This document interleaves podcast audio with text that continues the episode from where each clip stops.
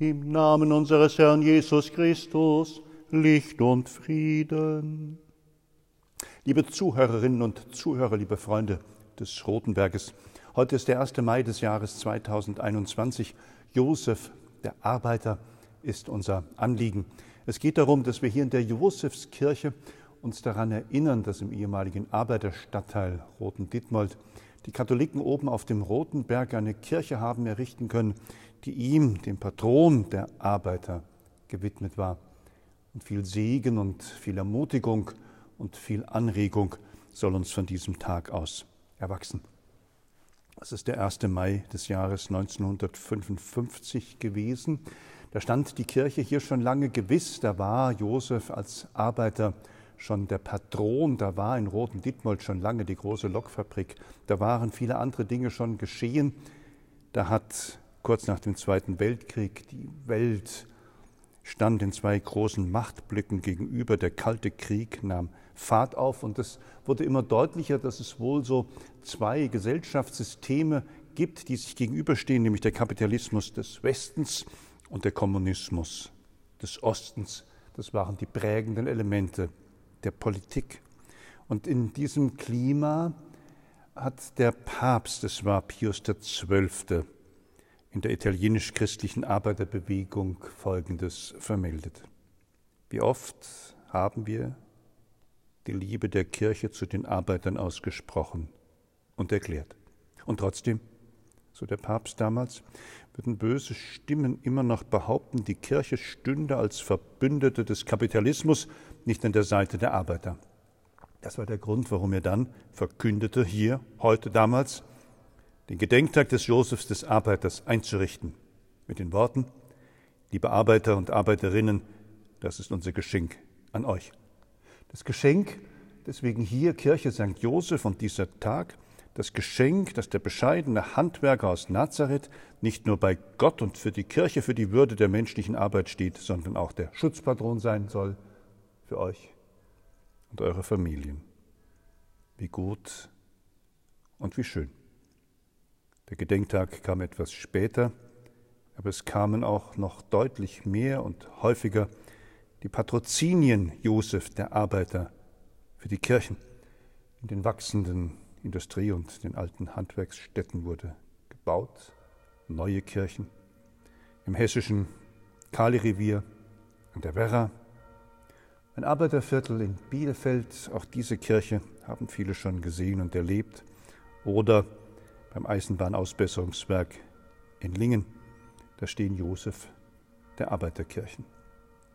Und nicht nur da, auch außerhalb Europas. Die Wünsche von Papst Pius XII., dass durch das Fest Josef des Arbeiters alle die Würde der menschlichen Arbeit anerkennen und dass dies sowohl das gesellschaftliche Leben wie die Gesetze inspiriere, das ist der Wunsch. Also hält, wie dürfen wir denn das sagen, die Kirche auch am 1. Mai, auch hier in unseren Quartieren und Stadtteilen im Kasseler Norden, die Fahne hoch, die Arbeiterfahne.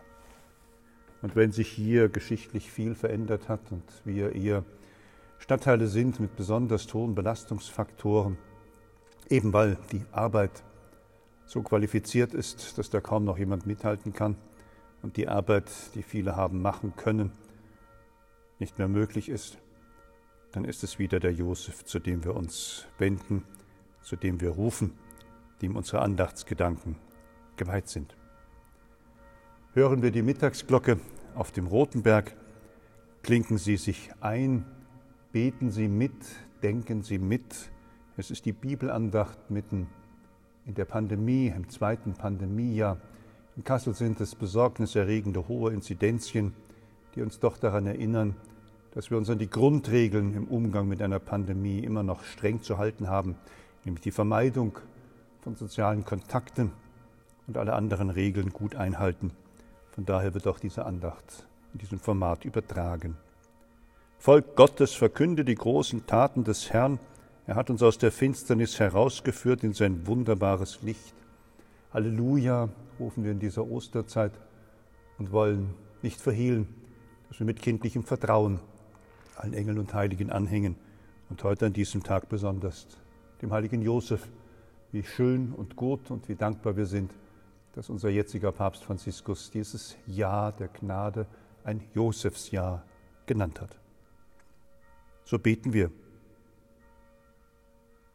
Allmächtiger, ewiger Gott,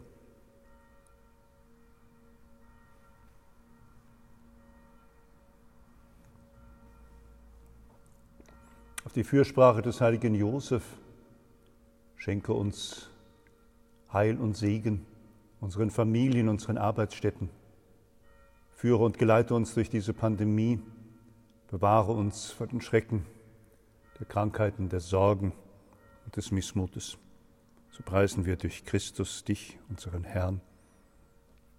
Amen.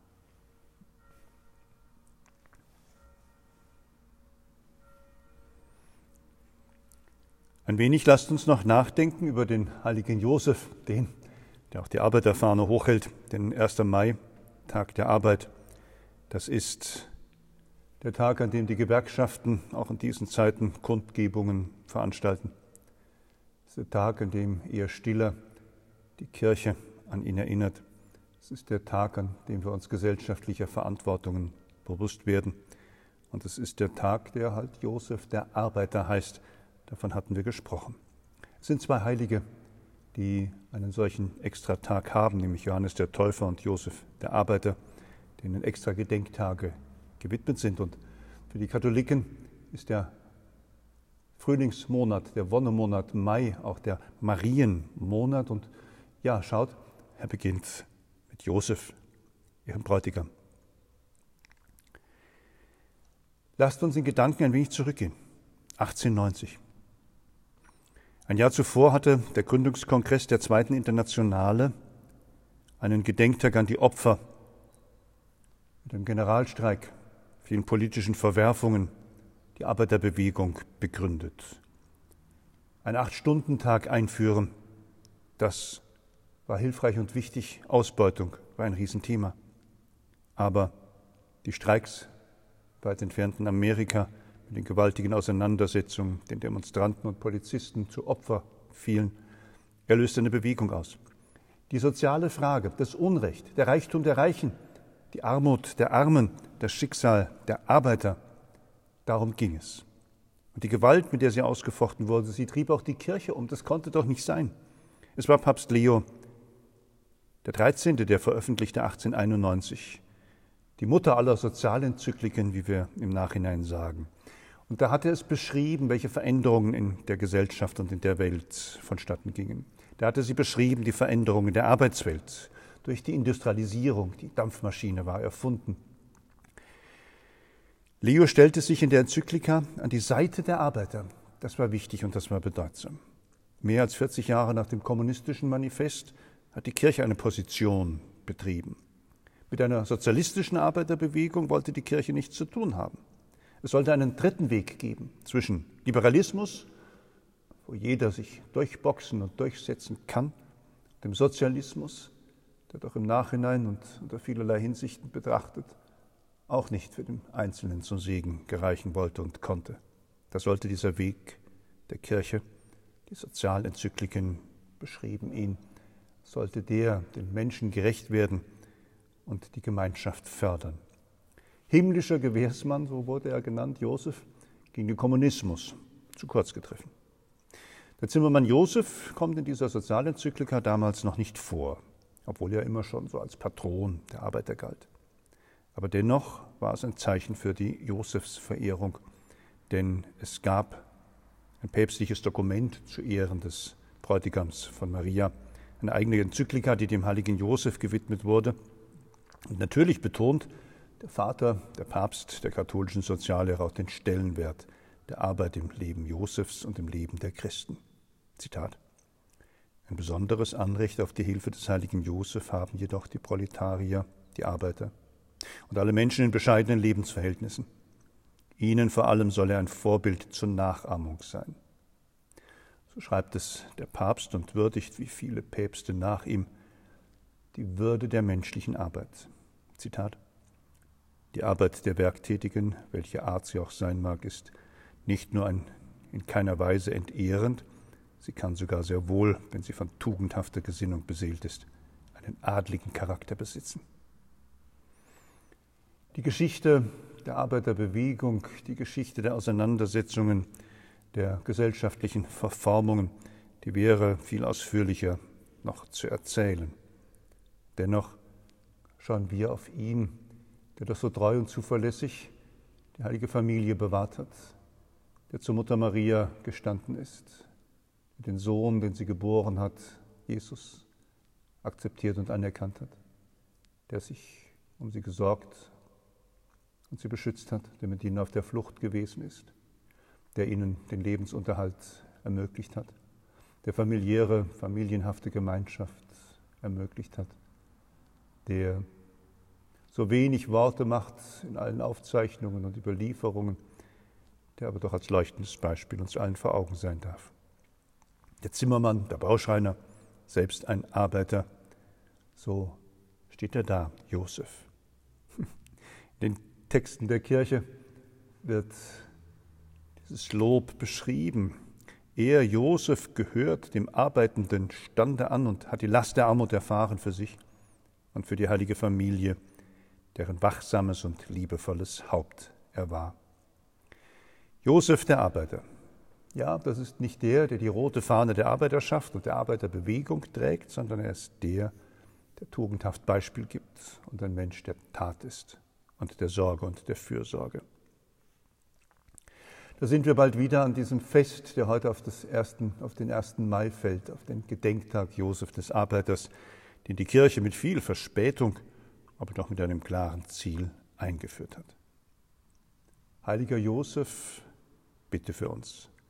Patron der Arbeiter, sorge für die Würde der Arbeit, das Einkommen und Auskommen der Familien und der Menschen.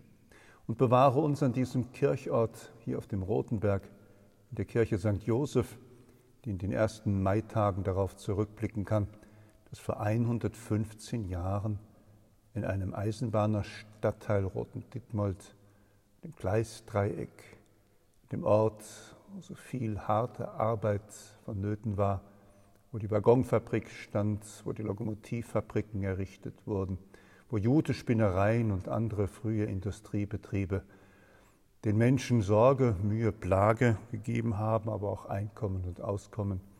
Und die Katholiken den Kirchbauverein gegründet haben und mit Pfarrer von Keitz beginnen konnten, einen Kirchbau auf dem Berg zu starten und das Werk zu vollenden.